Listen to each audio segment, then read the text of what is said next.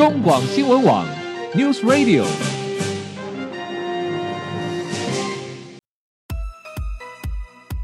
政治大人物，企业 CEO 有何成功的秘诀、制胜的绝招？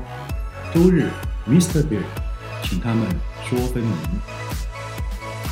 社会重要议题，台湾文化传承，哪些话题最新鲜、最有趣？周日，Mr. Big 带您关心台湾脉动。每周日下午三点零二分，跟着主持人郭志珍，您也是周日 Mr. Big。各位中广新闻网的听友，大家好，欢迎收听周日 Mr. Big 焦点人物、焦点话题时间，我是节目主持人郭志珍。好，各位听众朋友，相信大家嗯都听到，而且都知道有一句老话啊，叫“一日之计在于晨”啊，这是老话一句了啊。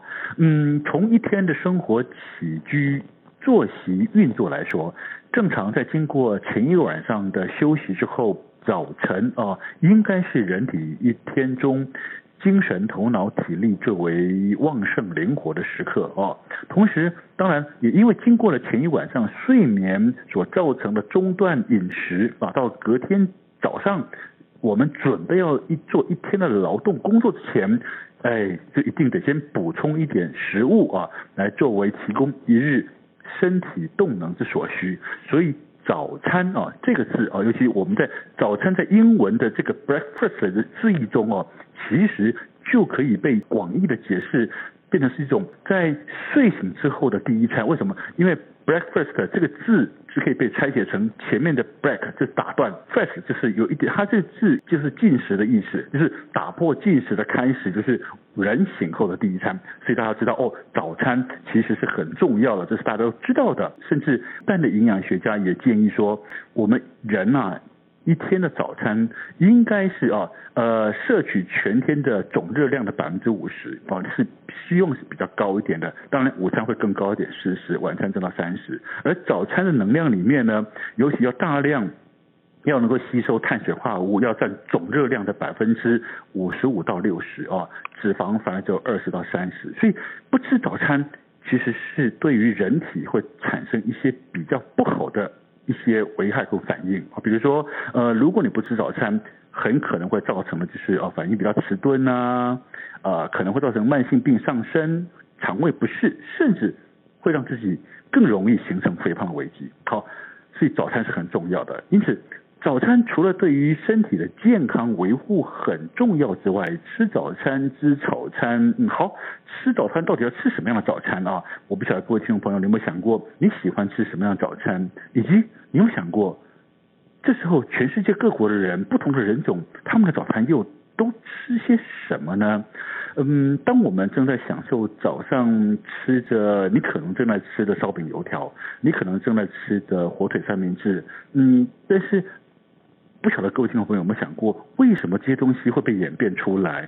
嗯，我记得，呃，从我的祖父辈时候，我们小时候家里面的早餐餐桌上面应该好像比较常见的是稀饭酱菜，可是突然演变成好像豆浆、烧饼、油条也越来越普遍了。不知道从什么时候开始，咖啡、三明治竟然悄悄的也上了餐桌，形成了另外一种主流。嗯，一份看似简单的早餐，事实上它是一种数百年的累积，甚至融合了全世界不同国家不同饮食文化的交融跟精华啊。好，我们今天要谈什么呢？我们今天就来谈大家每一天，不晓得你有没有吃早餐？但是早餐可以很简单，可以很复杂，可以很华丽，也可以很朴实，可以很传统，也可以很多国融合创新吃法。我们今天就来跟大家谈谈，你跟我可能都认为习以为常的早餐到底是怎么演进的？早餐的百年历史到底究竟是怎么回事呢？看一下是这个一一顿看似简单的早餐，到底能够吃出什么样的历史跟学问出来呢？很高兴在我们节目中邀请的是联经出版的主编黄淑珍小姐来到节目中。你好，淑珍。大家好。嘿，淑珍。呃，上次我们在节目中，呃，聊的是呃低端人口，谈的是一种现象，一种中国大陆的这种呃最近的一种呃所谓的不同身份属族、蚁族、民工、移工哦，那是一种现况。但是我们今天要请你来谈历史了。是的。哦哦，这个历史好像，哎，你说它长不长，说短也不短。早餐到底早餐？怎么追溯呢？啊，淑珍，就是在这本书里面，他其实提到一个让我有点惊讶的事情是，嗯、我们现在大家都觉得吃早餐非常重要，那没吃早餐，你好像就做了什么罪大恶极的事情。嗯、那刚才你也说到的，就是不吃早餐其实对身体不好。是。但是事实上，早餐这个概念它出现大概不过才两三百年间而已。OK。它原本在欧洲是不存在的一餐。嗯哼嗯哼。那这本书它一开始就提到，事实上原本有固定词汇的。嗯、有固定单词的，它只有午餐跟晚餐而已。哦，所以以前在欧洲，他们的人的生活中，事实上只有两餐，比较是属于特定的，有文字、有词汇去定义它的，是不是？对，就是午餐跟晚餐这两餐对他们来说是比较重要。所以他们不吃早餐。嗯，也不是说不吃，只是他们是随意吃的一些东西，嗯、但是他不会把它定位定义为一餐。嗯，就那不是一个正式的。一次进食这样，是是是。所以当早餐这个词在法国出现的时候，他为了要跟午餐跟晚餐做区别，uh huh. 那在范文里面，早餐的意思就是小的午餐的意思。OK，就是让大家知道说，好，在午餐跟晚餐之前，我们还有一餐已经固定下来。OK，好。所以我在这本书里面看到一个很有趣哦，我们以前都认为英文字字眼里面的 dinner，我们现在把它定义成晚餐，对不对？是。但是以前的人。Dinner 事实上就是午餐的意思，是不是？是，它原本可能在不同地区它有不同的用法，但在有一些地区它是指午餐，没错。嗯哼嗯哼嗯哼嗯哼。好，所以我们今天哈呃要请淑珍来帮我们介绍这本书啊，这本书叫做《百年早餐史》啊，这是现代人最重要的晨间革命。哇，这个吃点吃顿饭变成革命也蛮严重的啊。好，它到底是怎么回事啊？这到底是一本什么样的书？嗯，怎么会把早餐这件事情搞得这么复杂？又有历史的深度，又有各国文化的广度，然后这个早餐吃起来还蛮难下咽的。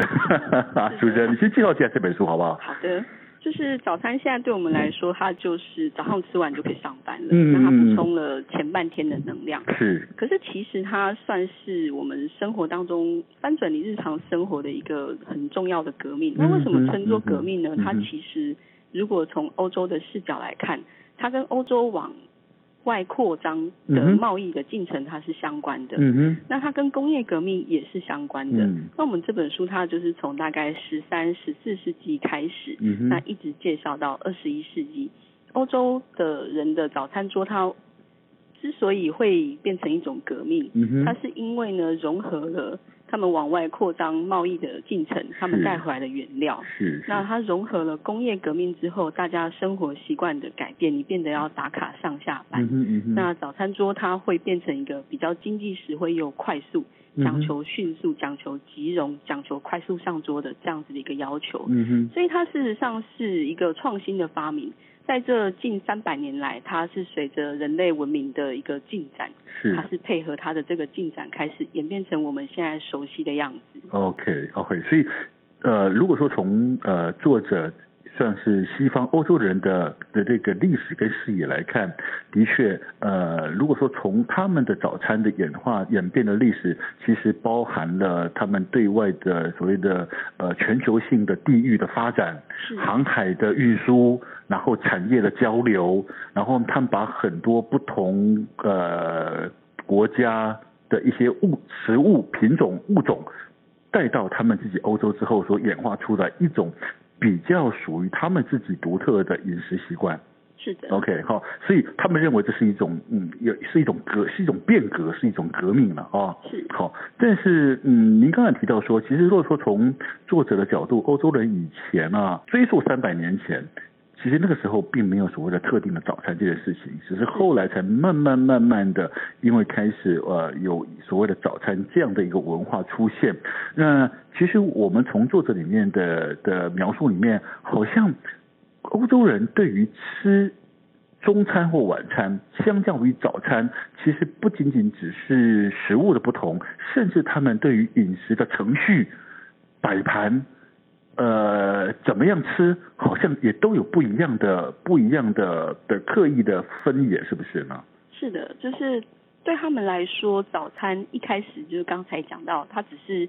要在出去劳动之前快速填饱肚子，嗯，所以它基本上是很粗糙的，嗯哼，你可能喝喝杯牛奶，然后吃个面包，嗯，那你就出去工作了。是。可是到了午餐跟晚餐，这书里面他提到最重要一点是，这两餐它是全家大小可以一起坐下来，嗯嗯，那共享一餐的时候，嗯哼，所以它当然是比较精致，尤其是到晚餐的时候，因为所有人工作都回来了，是，那它就是上桌摆盘的程度复杂度。那也会随之增加。嗯哼，嗯哼。然后他提到说，好像呃，为为什么我们说现在很多我们常去国外啊，不管去旅行啊、出差，住在饭店里面，他的早餐大概都是一个所谓的呃 buffet 式的，对不对？早餐的定型。哦，好像是把一堆东西通丢到桌上去，然后你自己吃。没错，它就是 buffet 式。buffet 式的，这好像就是呃当时留下来的习惯。但是到了中餐和晚餐就不是了，它就是一道一道有程序的，它会出盘会出菜的哦，那个感觉差很多。对，嗯，那早餐因为基本上是大家出门的时间可能都前前后后不一样，嗯哼，那他就是这书里面他提到早餐最重要一点，它就是没有限制你要在什么时候吃，嗯哼，没有限制你要吃什么，嗯哼，就是你只要觉得自己习惯，那方便带着走的东西，你就可以吃，嗯哼，嗯哼，可是午餐跟晚餐它就不一样，不一样哈，是，嗯哼，好，其实呃，除了朝这边的话，其实为什么早餐会有这样子的？